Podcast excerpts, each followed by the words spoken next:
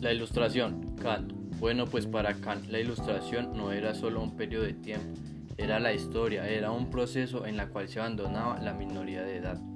Siendo la minoría de edad el no atreverse a pensar por cuenta propia, no utilizar el entendimiento sin tomar en cuenta las opiniones y las razones de otros, considerando que esto se debe a la cobardía, la indecisión y falta de, de atrevimiento y se termina sometiendo a otros de esta forma, no se piensa por sí mismo.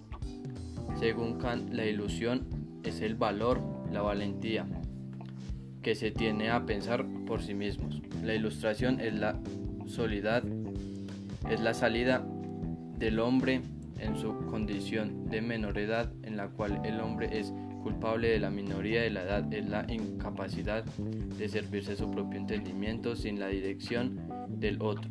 Hay que tener, en valor, hay que tener el valor de servir a nuestro propio entendimiento. Llegando en sí al capítulo de Kant, Hume estaba de acuerdo y Descartes, pero no admitía que los dos se equivocaban en algo. Opinaba que tanto la percepción como la razón juega un papel importante cuando el parecimiento en el mundo, de acuerdo con Hume, dice que todos nuestros conocimientos sobre el mundo provienen de las percepciones, pero, pero debe en la razón hay importantes condiciones sobre cómo captamos el mundo, todo lo que vemos, lo que percibimos como fenómeno en el tiempo y en el espacio, que son dos formas de sensibilidad. De alguna manera, intervenir las cosas en el espacio y en el tiempo.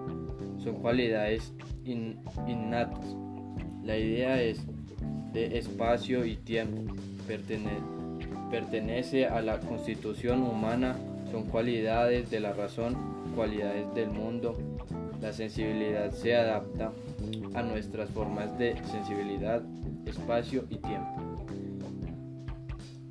Giro Copérnico no solo es la conciencia lo que se adapta a las cosas, las cosas, las cosas se adaptan a la conciencia.